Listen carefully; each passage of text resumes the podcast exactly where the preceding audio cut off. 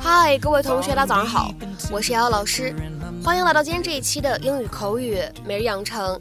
在今天这期节目当中呢，我们来学习这样的一段英文台词。那么它的话呢，来自于《摩登家庭》的第三季第四集。今天的话呢，这段台词会有一些长，我们先请各位同学呢一起来听一下。 But if I were to give a stop sign to everybody who wanted a stop sign, this city would grind to a halt. But if I were to give a stop sign to everybody who wanted a stop sign, this city would grind to a halt. 但是如果停车标志谁想要我都给的话，这个城市将会拥堵不堪。But if I were to give a stop sign to everybody who wanted a stop sign, this city would grind to a halt. But if I were to give a stop sign to everybody who wanted a stop sign, this city would grind to a halt. 那么在今天这么长的一段英文台词当中呢，其实它的发音技巧呢也是很多的，我们一起呢来关注一下。首先呢来看一下整段台词的一开头，But if I， 那么这样的三个单词呢放在一起，我们说可以选择做两处连读。当然了，如果你不连读呢，也是没有问题的。如果你连读的话呢，前面第一个单词和第二个单词，我们在美式发音当中呢还会形成一个闪音啊，flap t。所以的话呢，这样的三个单词，but。If I，我们呢在美式英语当中呢可以读成是 But if I，But if I，But if I。好，再来看一下第二处发音技巧，give a 放在一起的话呢可以有一个连读，我们呢可以读成是 give a，give a，give a。好，继续来往后面看，stop sign 放在一起的话呢它是有一个不完全爆破的，我们呢可以读成是 stop sign。stop sign, stop sign。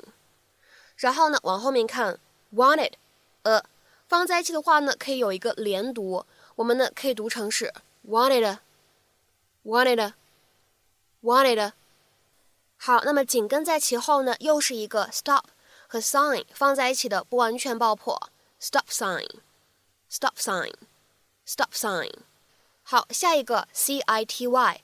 城市这样一个单词呢，我们说在美式发音当中呢存在一个闪音的处理，所以呢在美式发音当中呢，咱们不需要读成 city，咱们读的是 city，city，city，发音呢会比较懒一些啊。然后呢再往后面看末尾的位置，我们的 would，grind，to 这样的三个单词呢放在一起，其中呢会有两处失去爆破，我们呢可以读成是 would grind to，would grind to。 So sweet of you. Well, you were freaking out at us. Okay, so- you know, let's not ruin it. All right. 54 signatures. So, what do you say? Let's start saving lives one intersection at a time. Okay, thank you very much. We will uh, take these under advisement. Just leave them here, and thank you. We've got Wait a minute. I know what that means. Oh, here we go. That's Washington speak for get lost. Well, um, wow, Phil, what are you doing here? I'm your husband. I'm blindsiding you. Your Honor, permission to approach. Not a judge. I'll allow it. I'll get straight to the point because this is important and that appears to be an ice cream cake. Well, it's not. okay? I present to you stop in the name of life. Kick it. Clive Bixby? Can I meet you at Harry's bar in two minutes? Baby, I can do anything in two minutes. Ooh. Oh. I'll just speed through the intersection at Greenleaf and Bristol. It's easy because there's no stop sign. I love being a kid. I have my whole life ahead of me.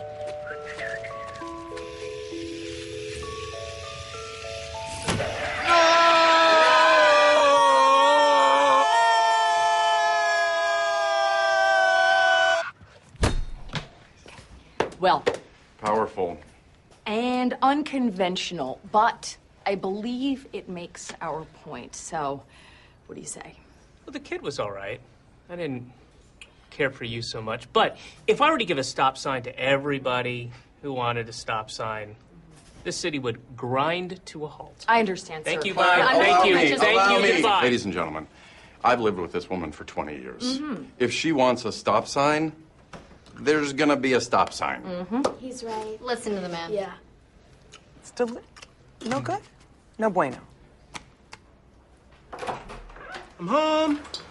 Oh, hey, did you find Stella? Safe and sound. 那么在今天节目当中呢，我们来学习这样的一个表达，叫做 grind to a halt。那么在口语当中呢，其实我们也可以说 come to a halt，是一样的意思啊，近义表达。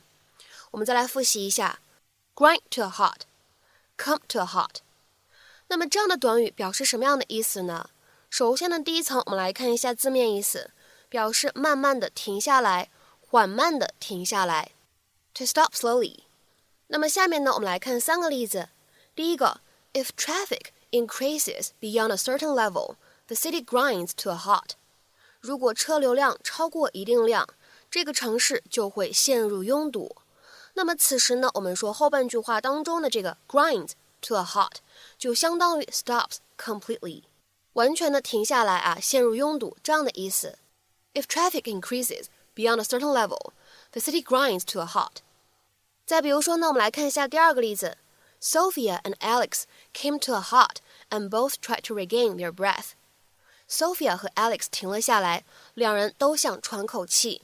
Sophia and Alex came to a halt and both tried to regain their breath. 那么下面呢，我们再来看一下这样一个例子：The taxi came to a halt outside his front door. 那辆出租车在他的前门外停了下来。